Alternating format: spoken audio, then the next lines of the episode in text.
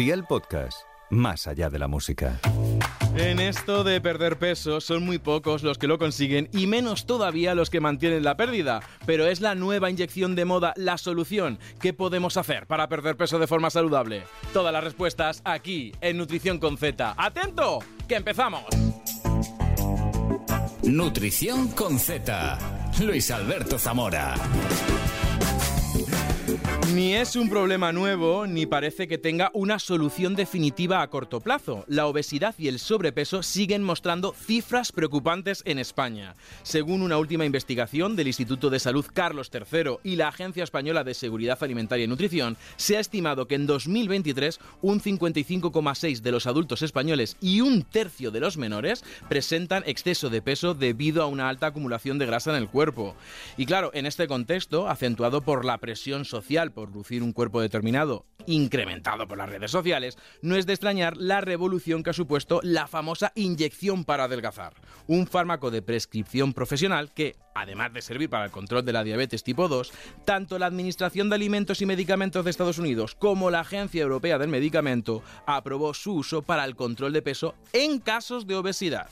Una moda que ha desembocado en desabastecimiento para quienes de verdad necesitan esta medicación o un mercado negro de falsificaciones de esta presunta medicina milagro para adelgazar. Y claro, en este contexto, hoy queremos preguntarnos, ¿es la solución esta inyección? ¿Cómo podemos conseguir una pérdida de peso saludable y eficaz? Y para darnos toda su... Eh, ¿Cómo decirlo? Sabiduría para darnos todas las soluciones. Hoy está Boticaria García. Bienvenida. Muchísimas gracias por invitarme. Oye, lo primero, muchas gracias por sacar un hueco en la agenda, pasarte por aquí, porque teníamos ganas de tenerte ya por aquí. Yo también tenía muchas ganas de estar con vosotros. Oye, Marian García, que de verdad que muy poca gente sabe de verdad tu nombre, todo el mundo te conoce como boticaria. Bueno, ya Boti directamente, ya es como, ya ni boticaria, ya Boti, o sea, ya no sé, o sea, ya me van a llamar Bo algún, en algún momento. He estado mirando eh, toda la trayectoria, porque lleva ya años. Doctora en farmacia, graduada en nutrición humana y dietética, graduada en óptica y optometría. Uh -huh. Es decir, no se te ha resistido casi ninguna carrera de ciencias. Y famosa por tu forma de eh, comunicar y de divulgar de una manera cercana, con humor, y de repente das el salto de una farmacia en un pueblo de Cuenca al mundo, por así decirlo, que llamaban el candelero. ¿Qué te hace eh, lanzarte a escribir un blog? Bueno, yo digamos que la, la, vena de comunicación la llevaba desde pequeña y la realidad es que yo quería ser periodista. O sea, yo lo tenía clarísimo. Pero claro, mis padres eran farmacéuticos y tenían una farmacia y me dijeron, hija mía, si tú quieres comer caliente, déjate de tonterías de periodismo y tal, y tú estudia farmacia y ya en tu rato libre, pues tú ya escribes tus cositas y tus tonterías.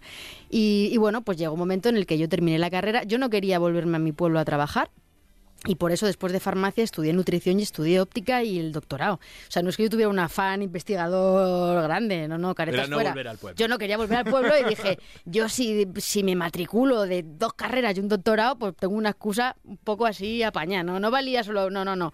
Dos carreras y el doctorado. Y bueno, la cuestión fue que al final pues lo hice y me dijeron, vale, muy bien, ya has hecho tus cositas y ahora te vienes al pueblo. Y la verdad que estuvo muy bien porque fue mi escuela, ¿no? Al final, muchas veces cuando te preguntan, bueno, ¿y tú de comunicación qué sabes? Y pues mira, yo si te pones en un pueblo de 500 habitantes, que era lo que tenía mi pueblo, con la vieja el visillo, porque es igual que el pueblo de, de José Mota, y, y, te llega una señora y tienes que explicarle, pues, cómo es la dieta previa a una colonoscopia o cómo tiene que tomarse el sintrón, si tú eres capaz de una señora de 78 años que no ha ido al colegio, explicarle todo esto y que lo haga y lo entienda, o sea, ya tienes la, la mili hecha ahí, o sea, no, luego lo demás es muy fácil. Ya... Una mili muy bien hecha porque está viendo más de medio millón de seguidores en redes sociales y además lo compag compaginas con los medios de comunicación, pues en Antena 3, La Sexta, en El Mundo. Y todo esto te lleva a que, además de otros reconocimientos, galardonada con el premio Estrategia NAOS por el Ministerio de Consumo y la eh, AESAN. Claro, para 2024, ¿cuál es el siguiente paso de Boticaria? Bueno, ese, ese premio estuvo chulo porque como fue coincidió con el COVID, nos lo dieron juntos a los, al mi año y al año siguiente. Entonces, el año anterior se lo habían dado a la Fundación Gasol, a, a ¿Sí? Pau Gasol, Y al año siguiente al mío se lo daban a UNICEF. Entonces yo hice sándwich entre Gasol y UNICEF. Y dije, pues mm, muy bien, o sea, maravilloso. Digo, no sé qué estoy haciendo, pero, pero mola. La verdad que mis padres yo creo que fue cuando ya dijeron, oye, pues igual la chica... Después de 12 años después de-. Sí, igual está, ha servido para algo, las tonterías esas que dice el periodismo le han servido para algo. Y para este 2024, ¿qué te queda por hacer? Bueno, pues eh, 2024, lo más complicado al final, eh, aunque suene un tópico, es mantenerse, ¿no? Porque al final tú llegas y de repente yo di el salto gracias a, a- a premios, que siempre se dice, bueno, los premios, lo importante es participar, hay una mierda. O sea, lo importante es ganar, si te quedas el segundo no se acuerda nadie, y es verdad. O sea, está muy bien, pero Solo dijo Luis Aragonés. pues mira, Cuando la ves primera vez, fíjate, fíjate la referente de la cuando ganamos la Eurocopa que dijo de los segundos nadie se acuerda. Pues eh, yo no lo sabía, pero pienso exactamente lo mismo. De hecho, me acuerdo un, un premio que, que ganó María José Más, la neuropediatra. Eran los premios Bitácoras, que eran muy Sí. famosos. Entonces, en el CaixaForum yo perdí siete finales seguidas y una de ellas fue esa, and the winner is. Entonces salí y, y ganó María José Más y toda la vida se lo he recriminado. Digo, ese premio era mío y tú te lo llevaste y nadie esperaba que... Es, es verdad, más que nada porque al final pues yo estaba en la tele o tal y era como... Y no, nunca puedes darte por ganador de nada, ya ganó, somos muy amigas, ¿no? Pero, pero sí que es verdad que luego gané otro premio que fue el de 20 minutos, el, pre- los Sí. premios 20 blogs, que también es otra referencia cultural, ahora son premios eh, creadores de contenidos, otra cosa, pero sí que es verdad que esos premios fueron como ¿no? el, escalón para, para ir subiendo. Entonces, lo difícil es tú. Pues eso, de repente ah, ganas un premio y te dicen, venga, te contratamos en 20 minutos para que hagas unos vídeos, no sé qué, cuando no se llevaba tanto lo de YouTube. Pero tienes que mantenerte ahí, ¿no? O sea, tienes que seguir generando contenido. Yo llevo en Zapeando, en mayo se cumplen cinco años. Casi nada. Eh, esta mañana en- con Radio Nacional me han llamado, ya no estoy todas las semanas porque es el fin de semana y ya era incompatible con mi matrimonio, pero esta mañana me han llamado para, para ir la semana que viene a una tertulia y en Radio Nacional llevo desde 2016 eh, también. O sea, estamos hablando ya de, unos añitos importantes que, que delatan la edad que tengo, ¿no? Es que si echas la vista atrás, o sea, nosotros empezamos más o menos por el estilo. Yo empecé en 2015 tam- de casualidad.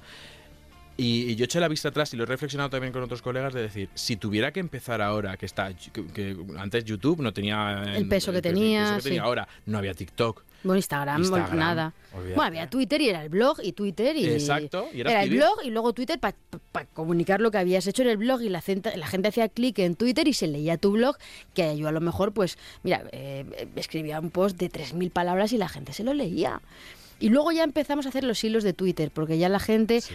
y me acuerdo que yo me di cuenta con un post que hice sobre la Viagra, que había, era un titular de que habían muerto no sé cuántos bebés por usar Viagra en un hospital, que es una cosa que se les pone al final a los neonatos cuando tienen algunos tipos de problemas.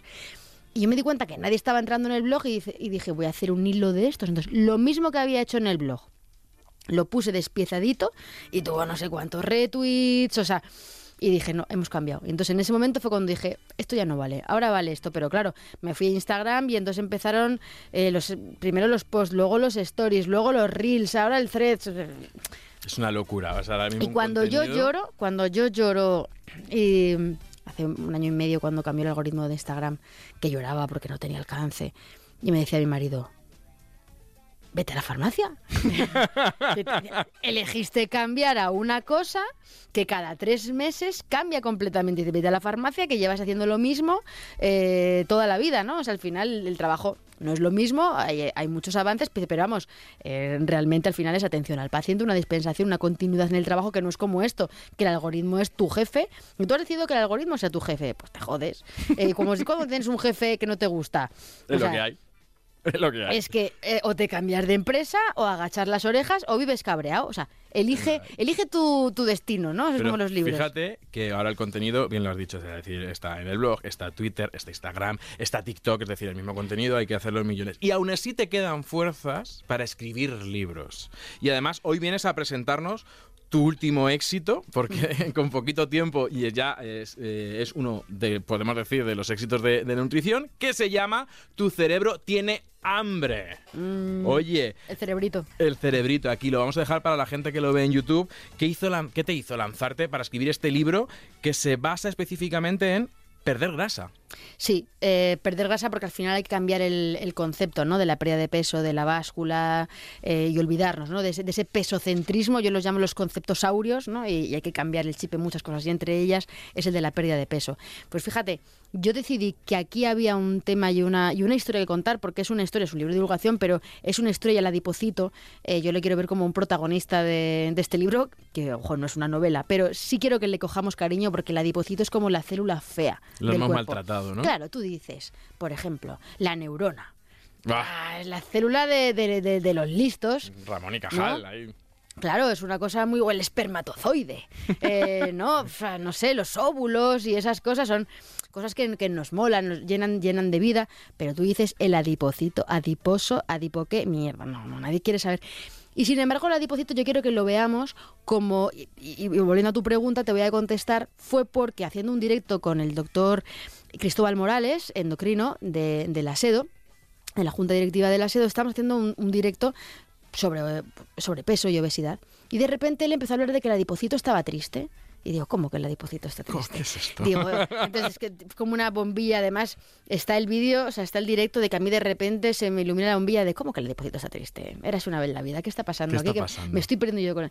No, el adipocito, el adipocito está triste y el adipocito si hablara nos contaría que no sé qué. Digo, no, no, no, no nos contaría, nos lo va a Aquí- contar. o sea, Aquí hay, aquí nos hay. lo va a contar. Entonces empecé a hablar mucho con Cristóbal Morales y con la gente de la SEDO, de la Sociedad Española de Obesidad, y entre ellos empecé a hablar mucho con Javier Butragueño, que es doctor en Ciencias de la Actividad Física y el Deporte, y entonces eh, Javi que ahora ya es muy amigo, porque claro, llevo todo el año exprimiéndole y estrujándole, es el tío más generoso del planeta, me dijo, eh, bueno, el adipocito está muy bien, pero es que yo vengo a hablarte de mi libro que es el miocito, el del músculo. Porque claro, yo le hablaba de, "Ah, porque es que Javi, lo del eje intestino-cerebro y la microbiota. Y me decía, no, eje intestino-cerebro no, eje intestino-cerebro-músculo. Y yo, venga, va, tú como eres... Venga, otro, como otro eres- personaje secundario. yo, como eres de los del chandal, ¿sabes? Digo, estás ahí con el miocito porque, pero bueno, tampoco será para tanto. Y entonces empecé a hablar con él, me empecé a poner estudios y dije, ostras, adipocito y miocito van de la mano. La célula del músculo tiene mucho que contar. El miocito al final, en el libro lo plasmo como ese yerno perfecto que toda suegra quiere tener, ¿no? Porque el miocito al final, el músculo, no hay que verlo como, no, para estar cachas o para quemar energía, que es como lo vemos, ¿no? Y vemos el ejercicio físico como un castigo. Él me empezó a hablar de las mioquinas, de las exerquinas, de unos compuestos que te equilibran, que te hacen sentir bien. Yo los llamo superquinas por, por, por acortar un poco todo. Y dije, tío, tú me estás hablando del novio perfecto, de un tío que te da amor, que te equilibra los sistemas. eh, Dice, y me dijo, claro, dice, lo que pasa es que la gente no quiere el amor mm, para siempre de darle todo. La gente quiere, con perdón, el polvo de una noche, meterse en Tinder y la dopamina. Entonces, ex- Ojo que yo estoy apuntando todos estos ejemplos porque eh, vamos a meternos en este tema y me estás dando diferentes actores. Me estás dando el miocito que es eh, el malo El que no- no es tan malo. Eh, eh, eh, No, el miocito es perdón, el, el miocito, adipocito. el- claro, la- el, el malo que miocito- no es tan malo y el miocito que es súper bueno pero no lo quieres. Es un, es un, le hacemos ghosting.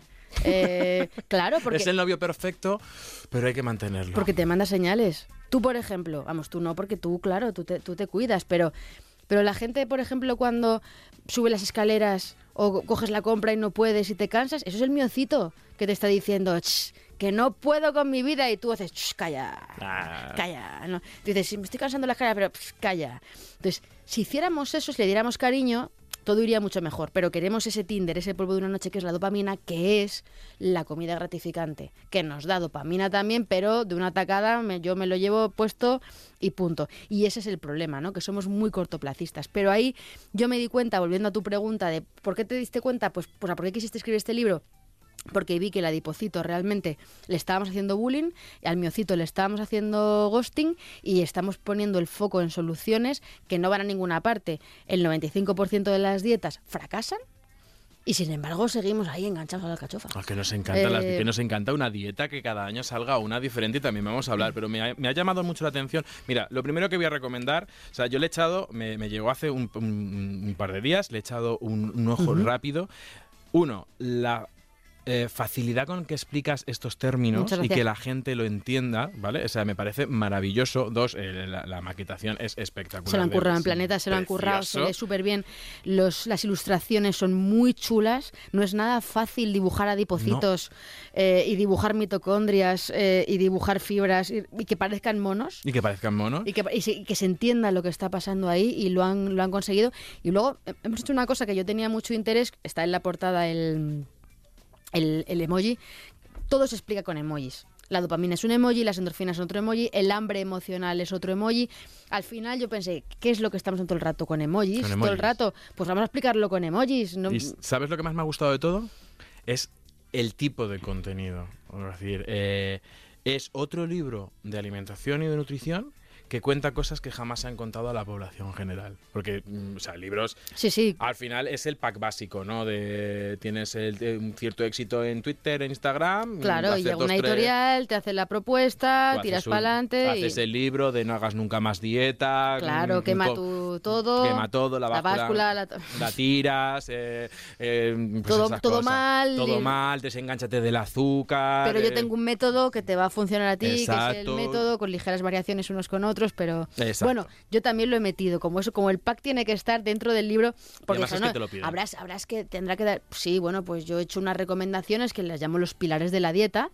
Pero realmente esos pilares de la dieta, que son las cuatro columnas básicas, son unas pautas en las que, bueno, cuento un poco realmente en base a la evidencia y las dietas que hay, porque hay un semáforo de las dietas, que ahí sí que me mojo, ¿eh? el rojo, naranja Sí, sí. Y, y verde, pero no es el foco, o sea, el foco es, yo lo- prefiero considerarlo un libro de autoconocimiento ahora que está tan de moda, pero no del cerebro, sino de tu propia fisiología. O sea, ahora que está tan de moda, autoconocimiento, conoce cómo funciona tu cerebro y entonces ahora sabes por qué reaccionas así, cómo gestionas el estrés, la empatía, o sea, está súper de moda hablar del cortisol y de la oxitocina, fantástico.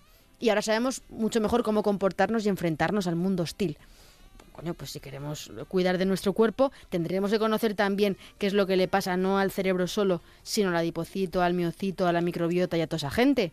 Por eso. ¿Y de- tú crees que en este, en este contexto que, que estamos hablando de, de- de- Además, me gusta mucho que hablas de perder grasa, no tanto del concepto de adelgazar, sino de pérdida de grasa, que, que- que son dos cosas diferentes.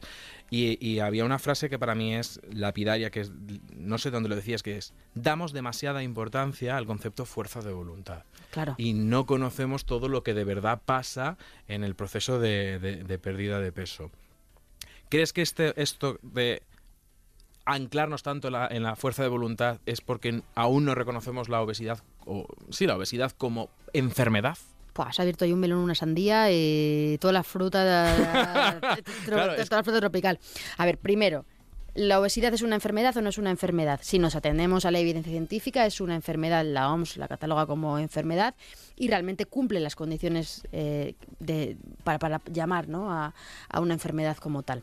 ¿Cuál es el problema de no considerarlo enfermedad? Es cierto que, claro, una persona que tiene obesidad por múltiples causas y en el libro hablamos de las múltiples causas por las que puede ser no siempre no solo porque "Ah, es que este come mucho y, ya está decirle que está enfermo cuando es una persona que no tiene culpa de su condición física desde el punto de vista semántico y, so- sociológico y psicológico es complicado entonces ahí lo primero las sociedades científicas están trabajando en cambiarle nombre a la obesidad y quieren llamarlo algo del tipo disfunción metabólica, eh, no, no han afinado con el marketing todavía. Entonces, Bueno. claro, le están intentando poner el nombre los científicos y eso... Se lo curraron con Sibo Sí, y ahora claro, vamos a ver si le buscamos algo guay a obesidad. Y de SIBO topa abajo. O sea, de- de- y además es, así porque SIBO funciona súper bien por el nombre que tiene. Síndrome de intestino eh, irritable, del colon. Eso no lo quiere tener nadie, pero SIBO mola mogollón. Eh, bueno, el caso es que obesidad no quiere tener nadie, ¿no? A lo mejor si lo llamamos metabolic... mm, Sí, disfunción metabólica y ambiental que te hace tal. Fíjate que en, en- en inglés se llama medical condition, ¿no? Tienen como ese esa perífrasis Sí, para llamar condición médica. condición médica, que en español suena muy chungo, pero claro, condición médica suena mejor que enfermedad. Es como tengo una condición médica, tengo una, una condición, ¿no? Con la condición médica pues estoy embarazada, ¿no? O sea, suena más a una condición más transitoria que no una enfermedad que parece algo ya una enfermedad crónica, una cosa para siempre. Entonces, yo estoy con todo el mundo que piensa que realmente el nombre está mal puesto porque tiene una connotación que no favorece el estigma. Pero sí que es cierto que es una enfermedad y que cuando hablamos, y también me mojo en el libro de, los, de las personas obesas metabólicamente sanas, ¿no? los los, los que se llaman, eh, eh, ¿cómo es? Fat But eh, Thin. Sí, Fatback Thin y, Eh, y la- y y el Y contrario. el contrario, que son los toffees, ¿no? Eh, que, son los, los que están eh, por fuera delgados, pero por dentro obesos. Bueno, pues al final los... No, fat but fit, perdón. Ahí fat está. but fit, eso era. Gordos pero fit.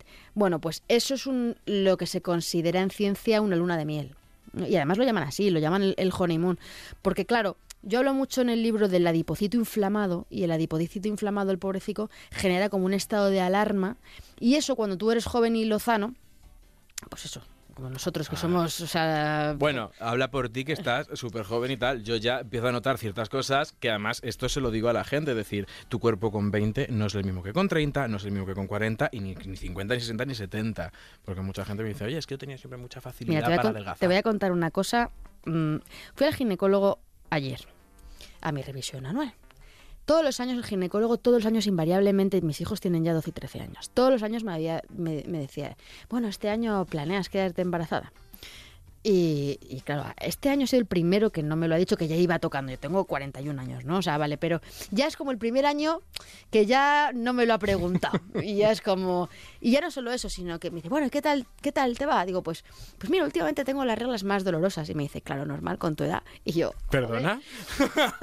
Me dice, es una puñalada. dice, súbete al potro, súbete al potro que vamos a ver. Entonces me subo al potro, lo típico, ábrete las piernas, ponte aquí cerca, no sé qué, mételes. Dice, dice, claro, normal. Dice, es que ya tienes el útero fibroso. Digo, "Oh, quiero tener fibroso otras cosas, pero no el útero. Digo, pues estoy con las mancuernas todo el puto día, perdón. Ni lo que tengo fibroso No es el útero. tú puedes decir todos los tacos Hombre, que quieras que David luego le pone luego el pi y ya está. está. Pero fue un, ba- Así que no. fue un jarro de agua dice- fría, tío. Hombre. Que me digan que tengo el útero fibroso, yo venga a correr por el retiro, venga a levantar la mancuerna, la kettlebells esa de los huevos y, y, y lo que tengo fibroso es el útero, porque no, claro, es que... Y tienes aquí un mioma y no sé qué. Digo, no quiero que me cuentes más. Pero Digo, eso ya es la confirmación. o sea, la confirmación de la, se- médico- de la senectud. De la, Exacto, de la cuando- senectud. bueno.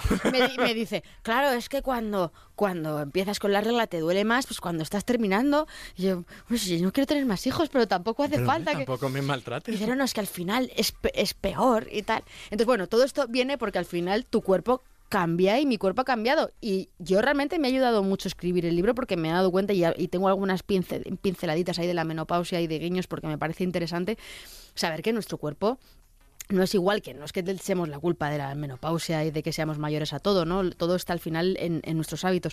Pero sí que es verdad que estas personas que ahora dicen, bueno, pues tienes obesidad, pero estoy sano porque tengo las analíticas perfectas, no tengo hipercolesterolemia, no tengo diabetes, tal.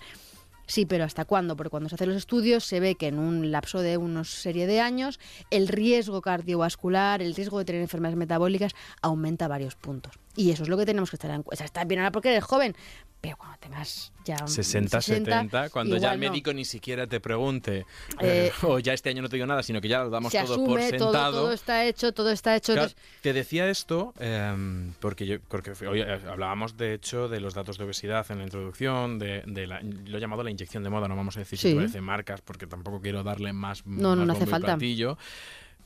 ¿Cómo crees que puede influir esta esta falta de consenso de cómo lo determinamos, si es una enfermedad, si no es una enfermedad, cómo lo determinamos con entra en escena eh, después de años de dietas milagro De toda de entra la inyección para adelgazar y entra de una mala discúlpame, mala prensa, porque al final se hizo famosa por famosos, no por su evidencia. Entonces, porque en tu libro he visto que algo hablas de... Sí, de- le, le dedico una, una parte importante en el primer capítulo del cerebro, porque al final son fármacos que yo los llamo hackeadores del hambre.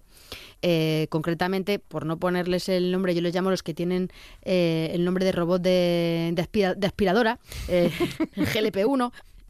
Eh, claro, al final es un modelo interesante. O también puede ser de, de la Guerra de las Galaxias, R2D2, GLP-1, o sea, todo, todo, todo estaría que luego además se lo dices a la gente y se quedan como Sí. igual. O sea, lo que es la inyección para adelgazar. Pues mira, yo tengo una manera de, de explicarlos que, que es bastante, bueno, ahora ya como no vamos a misa, pero, pero tú sabes eso de en el nombre del Padre, del Hijo y del Espíritu Santo, ¿no? La gente que, que esté en casa, que no nos esté viendo, entonces tú en el nombre del, ¿cómo funciona? Pues como el nombre del Padre, del Hijo y del Espíritu Santo. El nombre del Padre, porque lo que hacen es inhiben la sensación de hambre, o sea, son fármacos saciantes. En el cerebro te mandan la señal de tú ya has comido, eh, deja de comer, aunque no hayas comido. Con lo cual, la primera señal en el cerebro. La segunda señal se la mandan al páncreas. y le dicen, tú segrega insulina, por eso son fármacos que se utilizaban y se utilizan para diabetes tipo 2, como has comentado antes, y luego dijeron, ostras, si además la gente aquí pierde peso, además de servir para esto. Entonces, en el punto 2 el páncreas y el punto 3 en el estómago retrasan el vaciamiento gástrico. Entonces es Padre, Hijo Espíritu Santo. Si retrasas el vaciamiento gástrico, es como cuando dices que la comida no me baja, la tengo aquí. Por eso hay mucha gente que estos fármacos no les sientan bien, no, no son fármacos mm, para todo el mundo. Hay experiencias de gente que no.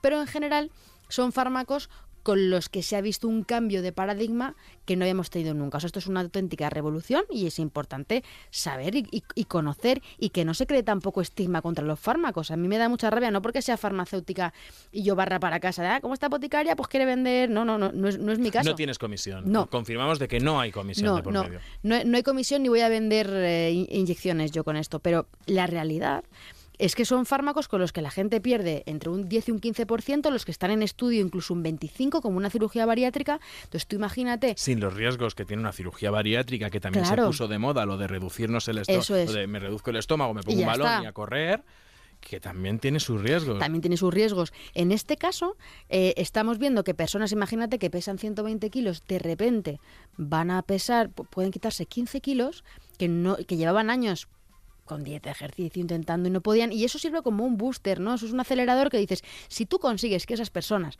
a la vez que están tomando el fármaco, insisto, a la vez, porque hay estudios en los que se ha visto que de 18 kilos eh, que se han perdido, al final 7 son realmente de músculo, no, no, no de grasa.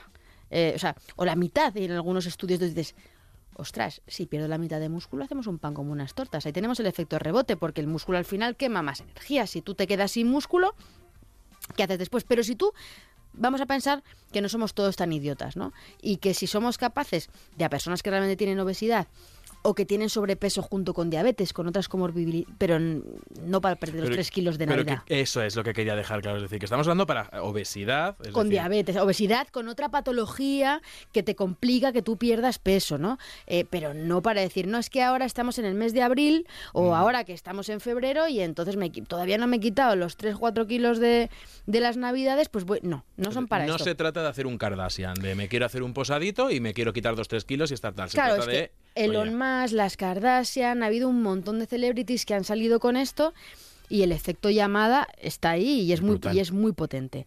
Entonces, ¿qué tenemos que saber? Pues que hay efectos secundarios. ¿Cuáles? Bueno, pues derivados. Algunos pueden ser en la tiroides, en el, en el páncreas, bueno, pues en los centros de la regulación, realmente los que están afectando. Que a una persona, insisto, volvemos al caso de la persona que tiene obesidad y que se va a quitar esos 15 kilos que lleva sin quitárselos, es mucho mayor el beneficio Eso. de quitarse esos kilos y, y con acompañamiento, ya no solo 15, sino continuar en un estilo de vida saludable, que los efectos secundarios del fármaco, mientras que una persona que solo se quiere quitar 3 kilos, que realmente se los puede quitar pensando con la cabeza y, y actuando y haciendo las cosas eh, en condiciones, sí que los efectos secundarios no superan los, los, ¿no? los, los riesgos. Con Entonces, lo cual, conclusión, si te quieres quitar 3 kilos, cómprate el libro de boticaria, te lees cómo funciona esto, te conciencias de cómo se hacen cómprate las unas, cosas. unas zapatillas buenas, Venga. cómprate una... Mira, además, Pack, libro, zapatillas. Mira, con, con- para, para el- algunos envíos de estos, hemos, yo les he pedido que, que regalen para influencers y tal combas. Mira, libro más comba y déjate de intentar. Libro, libro, más comba, eh, plato de Harvard, o sea, un, un platito en el que aprendas a comer. No es tan complicado. Y de hecho, yo, lo que pasa es, claro, no es marketingiano. Eh, porque realmente todos los métodos eh, infalibles te prometen cosas con cosas muy pequeñitas y muy facilonas. Claro, yo lo que te estoy diciendo es que tienes que coger a tu miocito, a tu novio este y darle cariño todos los días un poquito. Y en el libro proponemos, porque además Javier, digo proponemos porque yo exprimía a Javier para que me hiciera una serie de rutinas de 12 minutos, 15 minutos, que lo hemos llamado el tris tras y el cucutras. O sea, haz- hazlo en un tris, en un tris, en 10 minutos, en un hotel si estás viajando por la mañana o de vacaciones, que tú puedas con tu propio cuerpo, con unas bandas o con una cosa, que no hace falta que mm, te tengas que ir a un gimnasio, un hotel de 5 estrellas con gimnasio estupendo. No, si es que es más fácil que todo eso.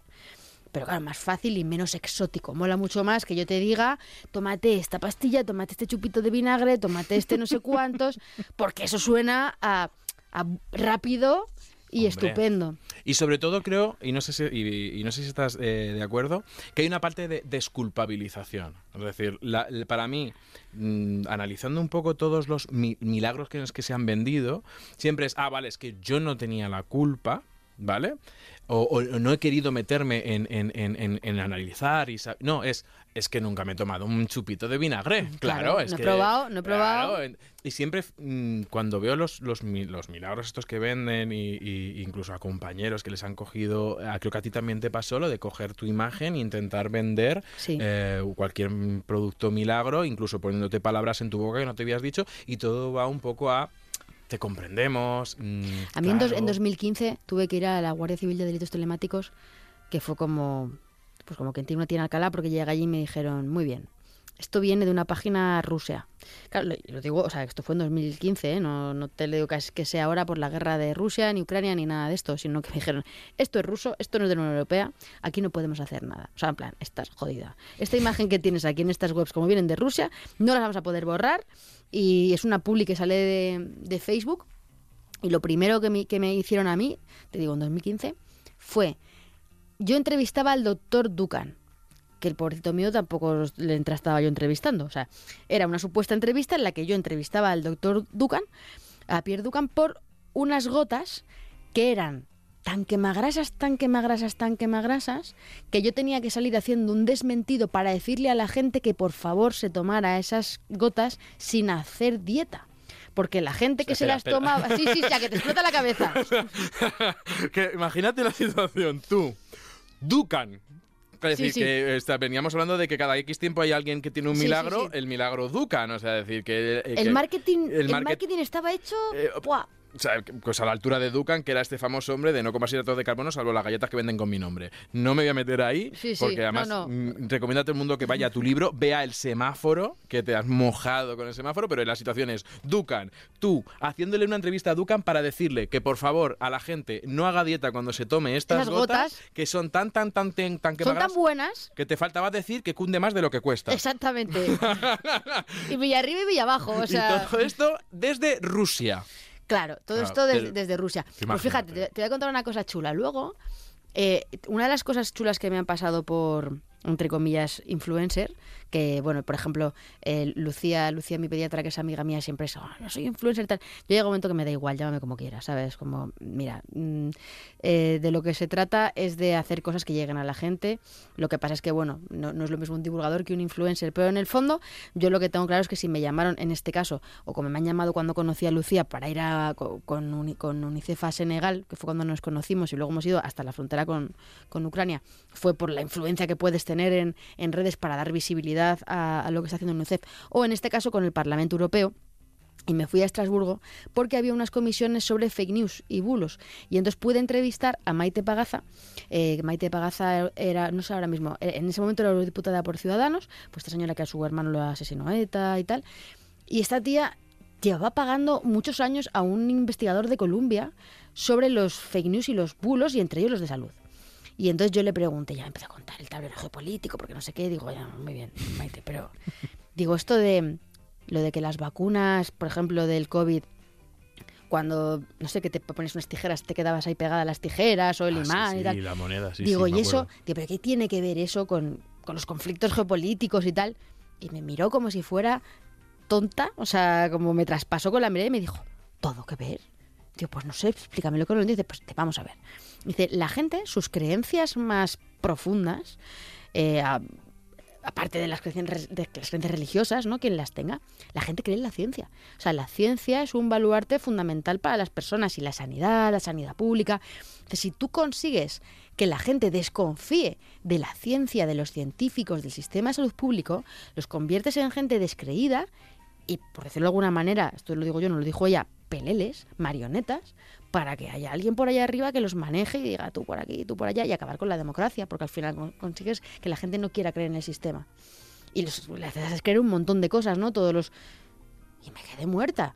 Y digo, ¿y eso? Y dice, dice, no, te lo voy a decir, porque es que todos los bulos de las vacunas, estos que me estás preguntando, cuando han investigado en Colombia de dónde vienen, en la dark eh, web, cuando ellos empiezan a rascar ahí entre la mierda que tú no llegas con Google, ven que los nudos de donde sale la información en ese momento, cuando yo fui, era cuando había estallado la guerra de Ucrania y Rusia, cuando o sea, todos los bulos que vienen relacionados con la guerra de Ucrania y Rusia, en esos mismos nudos son de los que habían salido antes los bulos Contra del COVID, del contra la COVID. vacuna del COVID, y distintos bulos del COVID que eran bulos de andar por casa. Entonces, que No, no, que no están haciendo bulos todo el rato sobre misiles y sobre cosas, no, que también lo hacen sobre el agua con limón en ayunas por las mañanas. O sea, que les interesa a la gente desestabilizarla.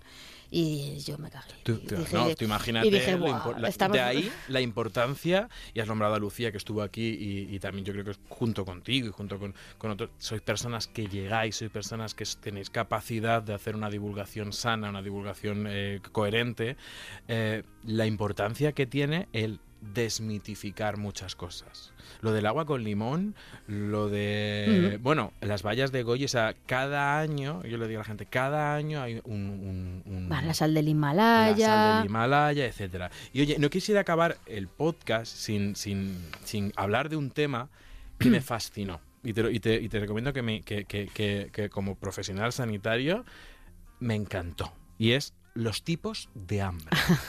O sea, uno, por, por la, la- la evidencia que tiene detrás y dos, por cómo los llamabas. Eh, tenemos el hambre-hambre, hambre emocional, hambre ambiental, hambre hormonal y el hambre Dragon Khan.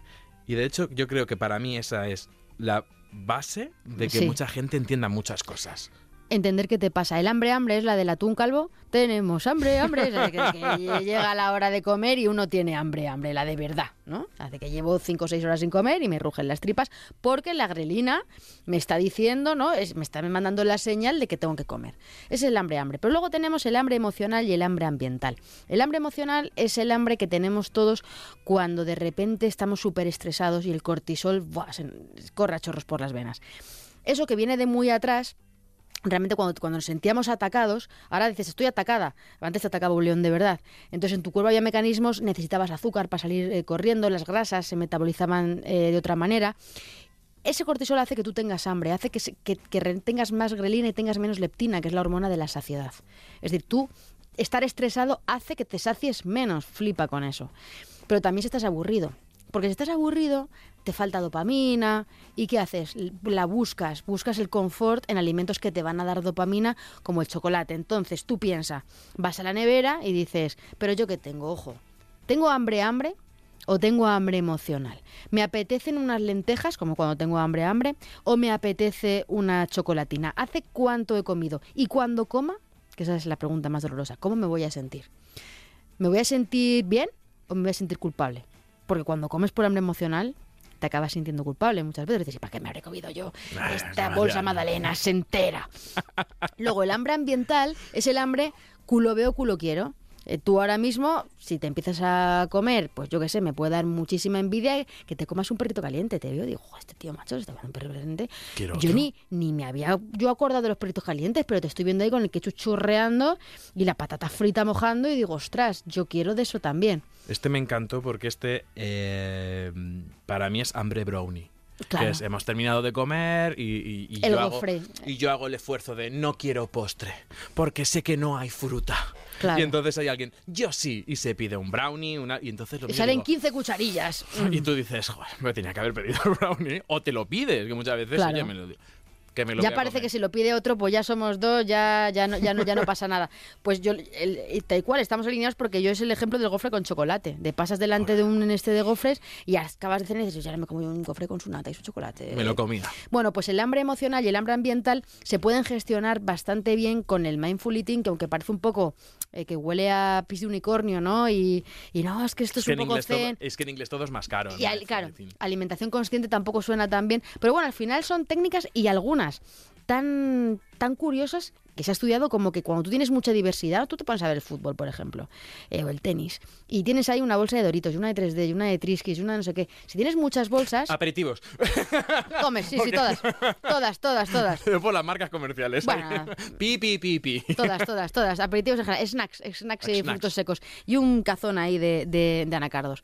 Bueno, pues si tienes todo eso, al final vas a comer más que si solo tienes una bolsa de patatas fritas. Pero una bolsa de patatas fritas, al final te has comido la mitad y dices, pues ya me he aburrido. Pero si tienes todo ese surtido mm, cuetara que te, que te he dicho, es que comes un poquito de cada y comes más.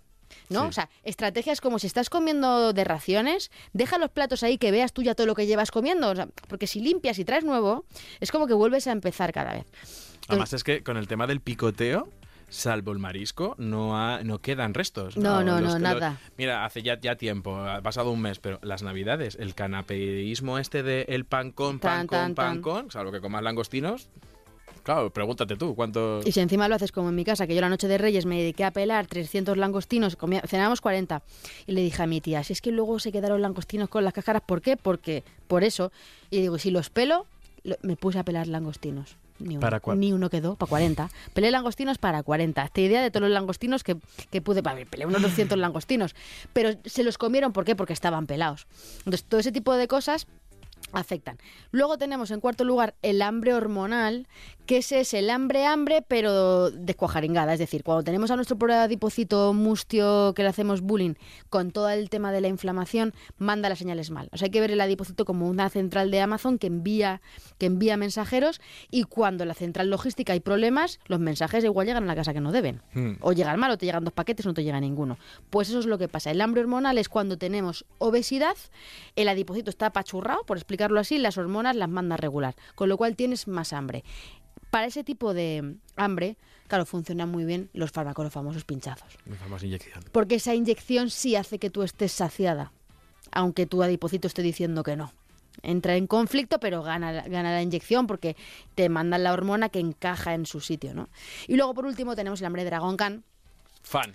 Eh, Del nombre lo primero. El hambre Dragon Khan, que es el hambre por azúcar, ¿no? En vez de la muerte por azúcar, este es el, el hambre por azúcar. Al final, el azúcar lo que hace es que, bueno, pues hay un pico de azúcar, un pico de insulina, y pero el problema no está en el pico de arriba de la montaña, sino cuando cae. O sea, de la caída es más dura.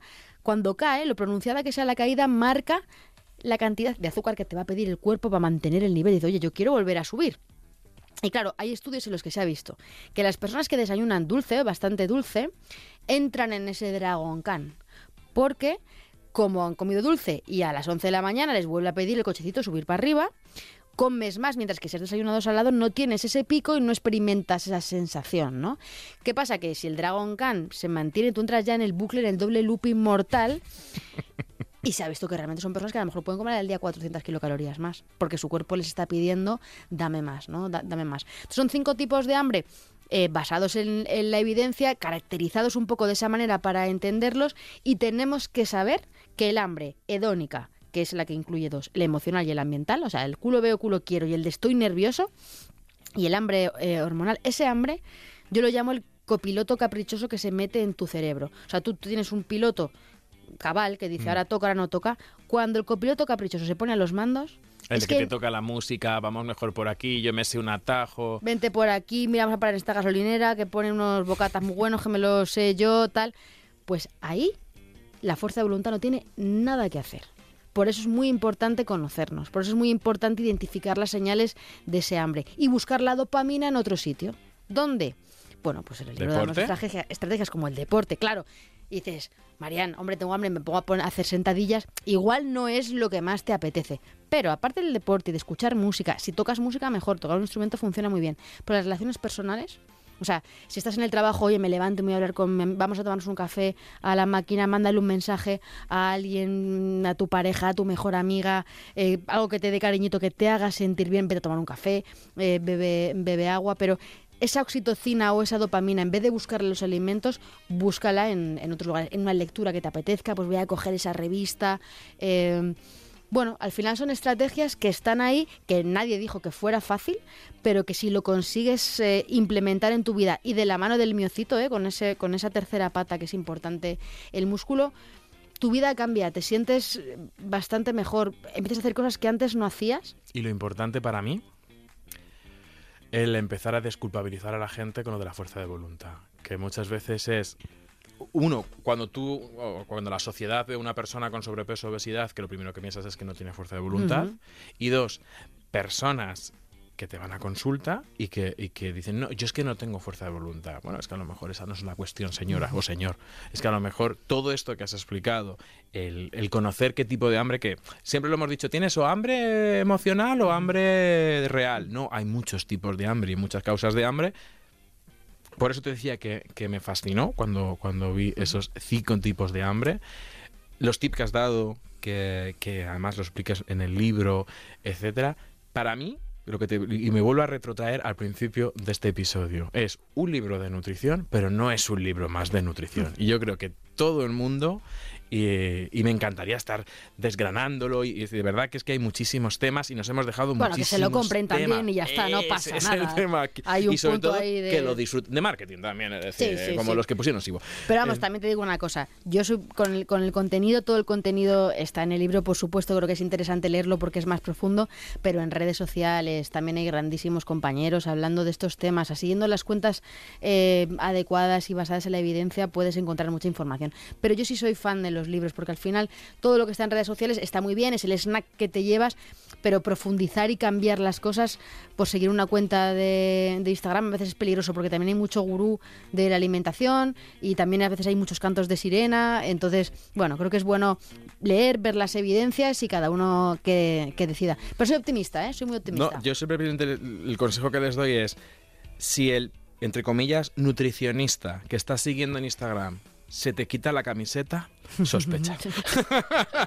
Oye, Boticaria, ha sido un auténtico placer. Yo al final del episodio normalmente hago un resumen. Yo sabía lo que iba a pasar hoy, que es el primer episodio donde yo menos he hablado porque porque, quería... porque tengo un rollo, No, no, yo tengo no. un rollo, Y pero te lo bueno. digo, quería que tú hablaras. La gente se ha llevado este snack hoy. Yo solamente te iba a pedir que hagas tú el resumen muy rápidamente.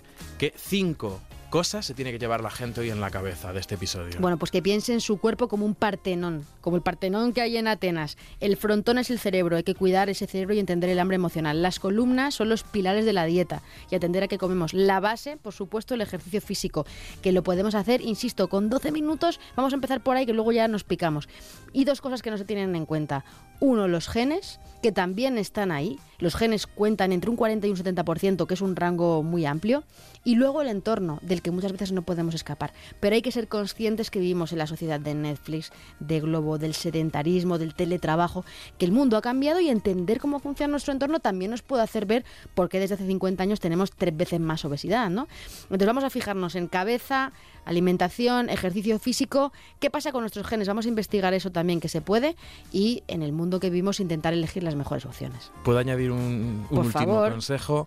Compraros el libro, Bueno. de verdad, que, es- que estoy encantado y no es broma y te lo juro que, que felicidades. Muchísimas gracias por venir. Y un consejo que también os suelo dar todos los días y todos los episodios es seguir escuchando Nutrición con Z. Os esperamos en el próximo episodio y hasta entonces, salud y buenos alimentos.